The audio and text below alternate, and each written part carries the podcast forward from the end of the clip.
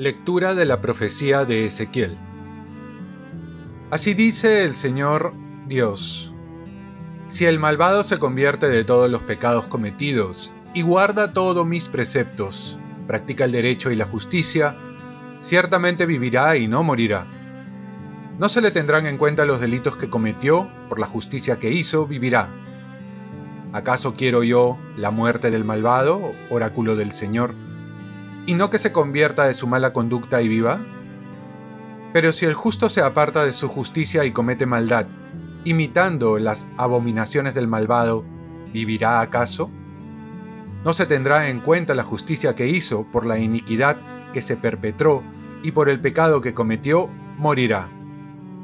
Ustedes dirán, no es justo el proceder del Señor. Escucha, pueblo de Israel, ¿es injusto mi proceder?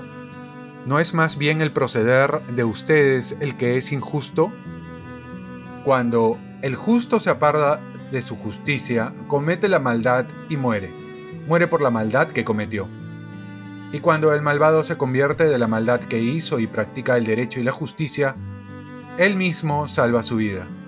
Si es recapacita y se convierte de los delitos cometidos, ciertamente vivirá y no morirá. Palabra de Dios. Salmo responsorial. Escuchemos la voz del Señor. No tendrás ningún Dios extraño, no adorarás a ningún Dios extranjero. Yo, el Señor, soy tu Dios, que te hice subir de la tierra de Egipto. Escuchemos la voz del Señor. Pero mi pueblo no escuchó mi voz Israel no me quiso obedecer. Por eso los entregué a su obstinación, para que se dejaran llevar por sus caprichos. Escuchemos la voz del Señor. Ojalá mi pueblo me escuchara, e Israel siguiera mis caminos. Yo sometería a sus adversarios en un instante y volvería mi mano contra sus opresores. Escuchemos la voz del Señor. Lectura del Santo Evangelio según San Mateo. En aquel tiempo dijo Jesús a sus discípulos, Si la justicia de ustedes no es mayor a la de los escribas y fariseos, no entrarán en el reino de los cielos. Han oído ustedes que se dijo a los antiguos, no matarás y el que mate será procesado. Pero yo les digo, todo el que esté peleado con su hermano será procesado. Y si uno llama a su hermano imbécil, tendrá que comparecer ante el Sanedrín, y si lo llama renegado, merece la condena del fuego. Por tanto, si cuando vas a presentar tu ofrenda en el altar, ¿Te acuerdas allí mismo de que tu hermano tiene quejas contra ti? Deja allí tu ofrenda ante el altar y vete primero a reconciliarte con tu hermano, y entonces vuelve a presentar tu ofrenda. Con tu adversario llega pronto a un acuerdo, mientras van de camino, no sea que te entregue al juez y el juez al guardia y te metan a la cárcel. Te aseguro que no saldrás de allí hasta que hayas pagado el último centavo. Palabra del Señor. Paz y bien. ¿Cómo puedes orar enojado con tu hermano? Para los malos, cambiar y para los buenos, ser mejores. Jesús siempre nos va a pedir más. La meta es vivir amando como Él, para ser santos como Él es santo. Por nuestro bautismo todos tenemos un llamado común a la santidad. Claramente tenemos un Dios que no busca la muerte del pecador, sino que se convierta y viva. Convertirse es cuestión de vida o muerte. De nosotros depende vivir plenamente o morir en el pecado. Dios por su parte hará todo, pero nosotros tenemos que poner nuestra parte.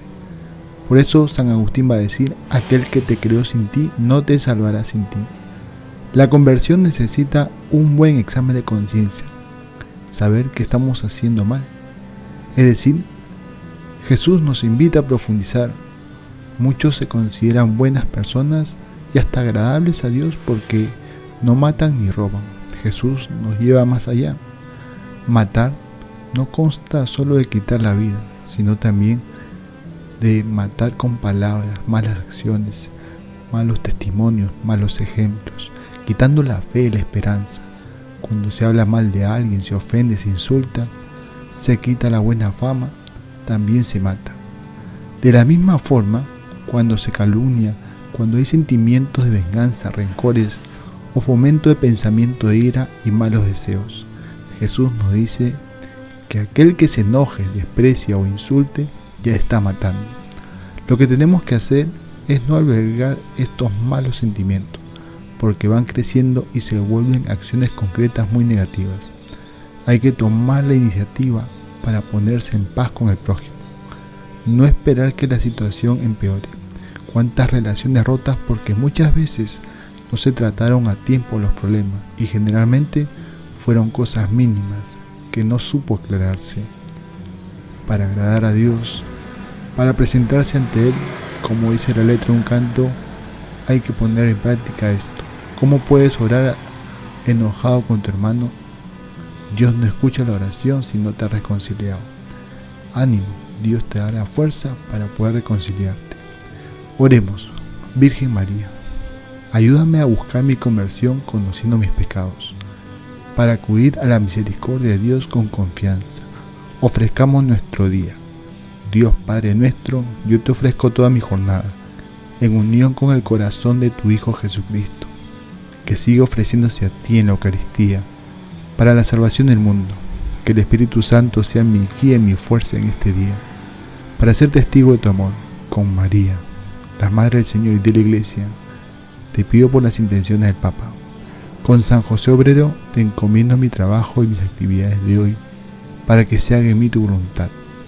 Y la bendición de Dios Todopoderoso, Padre, Hijo y Espíritu Santo, descienda sobre ti Cuenta con mis oraciones, que yo cuento con las tuyas y que tengas un santo día.